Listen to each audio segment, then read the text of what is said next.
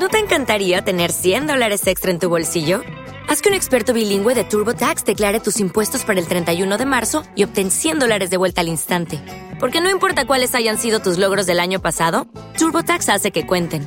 Obtén 100 dólares de vuelta y tus impuestos con 100% de precisión. Solo con Intuit TurboTax. Debes declarar para el 31 de marzo. Crédito solo aplicable al costo de la presentación federal con TurboTax Full Service. Oferta sujeta a cambios o cancelación en cualquier momento.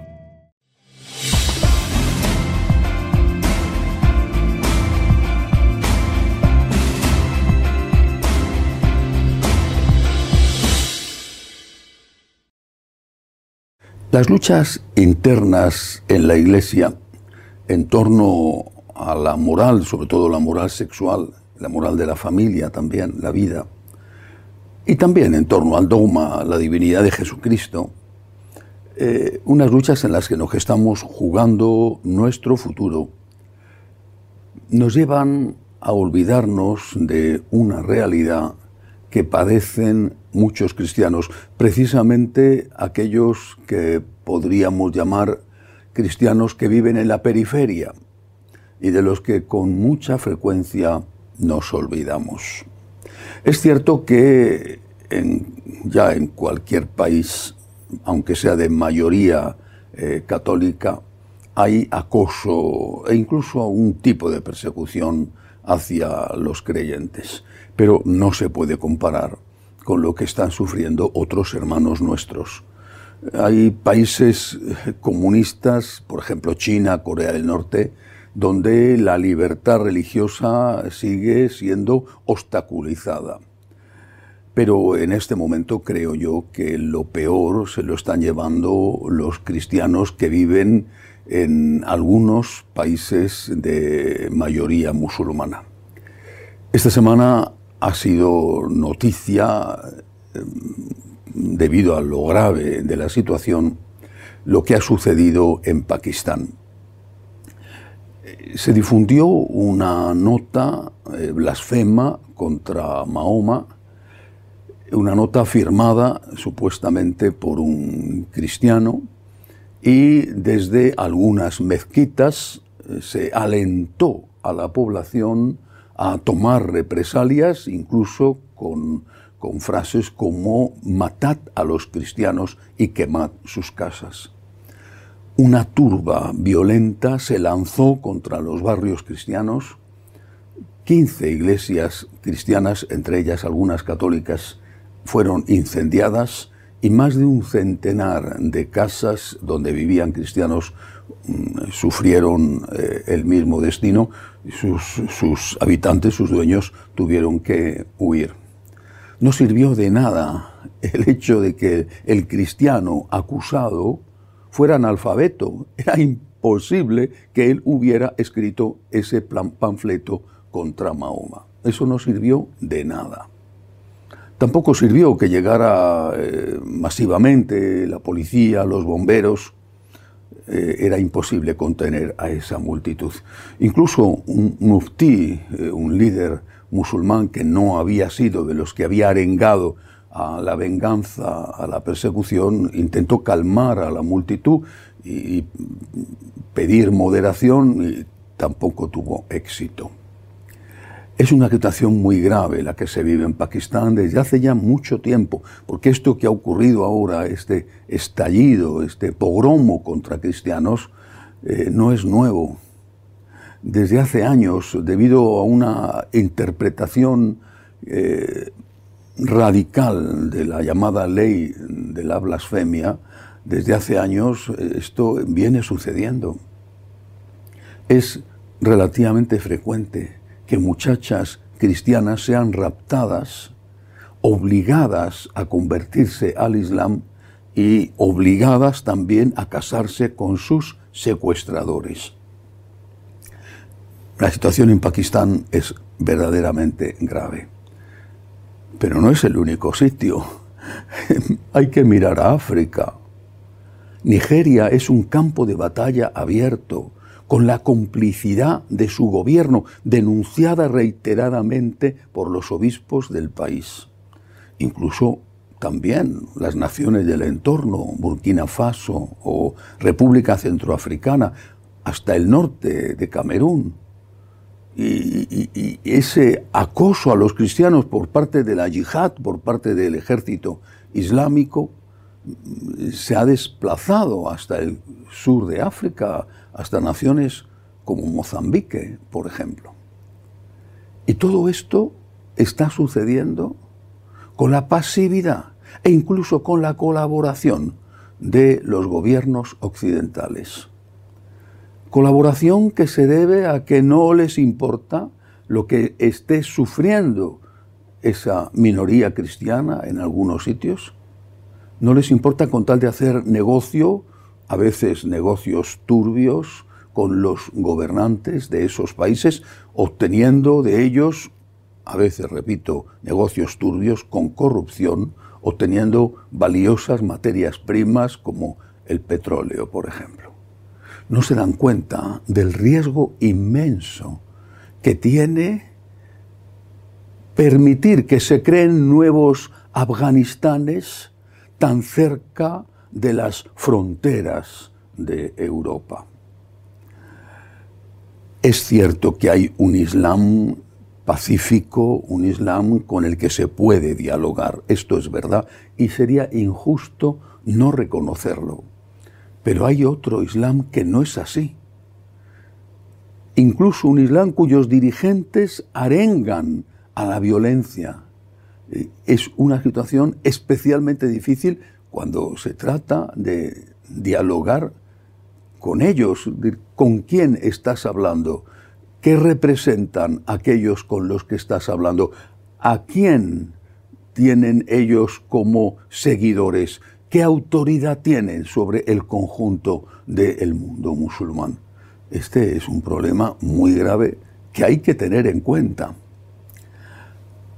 Pero lo peor que les puede pasar a estos cristianos perseguidos, perseguidos en China, en Corea del Norte o en tantos países eh, de mayoría musulmana, lo peor que les puede pasar es lo que estamos haciendo nosotros.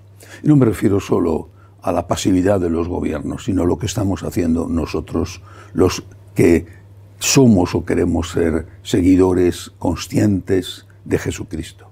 Me refiero al olvido. Es como si no existieran.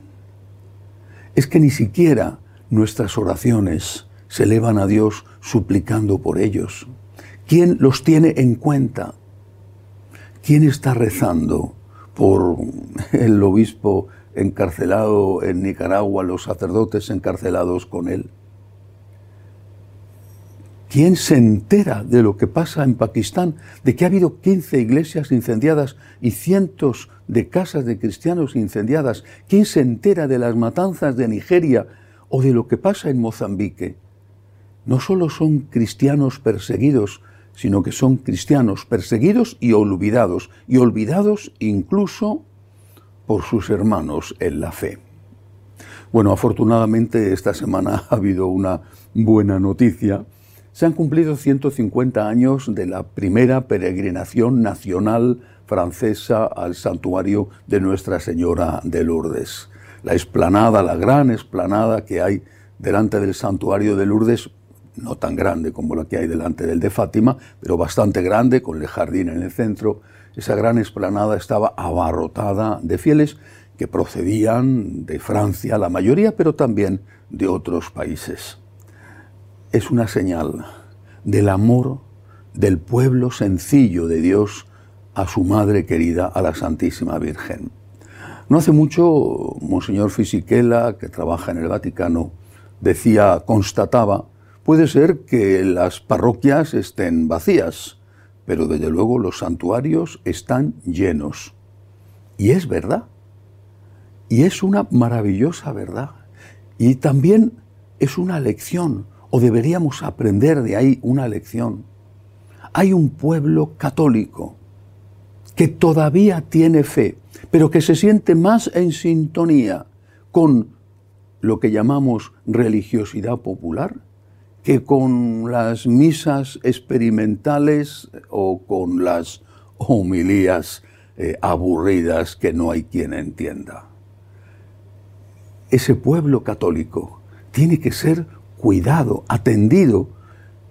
Tenemos que hablar su idioma para que no sigan marchándose, en lugar de exigirles que sean ellos los que se adapten a esta forma liberal de catolicismo, somos nosotros los que tenemos que aprender de ellos. La religiosidad popular es un gran tesoro y es el único vínculo que todavía nos queda con esas personas que ya no van a misa, pero que siguen sintiendo en su corazón que Dios les ama y que la Virgen María es su madre a la que quieren tantísimo. Recemos por nuestros hermanos perseguidos, no les olvidemos. ¿Qué sucedería si un día a nosotros, que ya no estamos tan lejos, qué sucedería si nos pasara lo mismo? si viéramos nuestras iglesias o nuestras hijas secuestradas, si viéramos nuestros, nuestras casas incendiadas y tuviéramos la certeza de que el resto de los cristianos es absolutamente indiferente ante lo que nos sucede a nosotros, ¿qué pasaría? Nuestros hermanos están necesitando ayuda. Posiblemente lo que podemos hacer nosotros es poquísimo debido a que los gobiernos lo único que miran es su interés económico. Es un suicidio que hagan eso porque están permitiendo incluso el acceso dentro de la multitud de migrantes ilegales que entran en Europa, la policía lo constata, permitiendo el acceso de algunos miembros, lógicamente lo hacen sin ser conscientes de ello, pero eso sucede de miembros que van a ir a cometer atentados o que van a entrenar a otros en los atentados. Es un suicidio para Europa y para Occidente en general lo que se está haciendo con el Islam radical. Es un suicidio que pagaremos, pero mientras tanto nosotros recemos al menos que nuestros hermanos perseguidos sepan que no les olvidamos, porque quizás seamos nosotros un día los que necesitemos esas oraciones. Pidámosle a la Virgen, a nuestra Madre querida, pidámosle por esos hermanos nuestros y también por la conversión de los violentos y de los indiferentes. Hasta la semana que viene, si Dios quiere.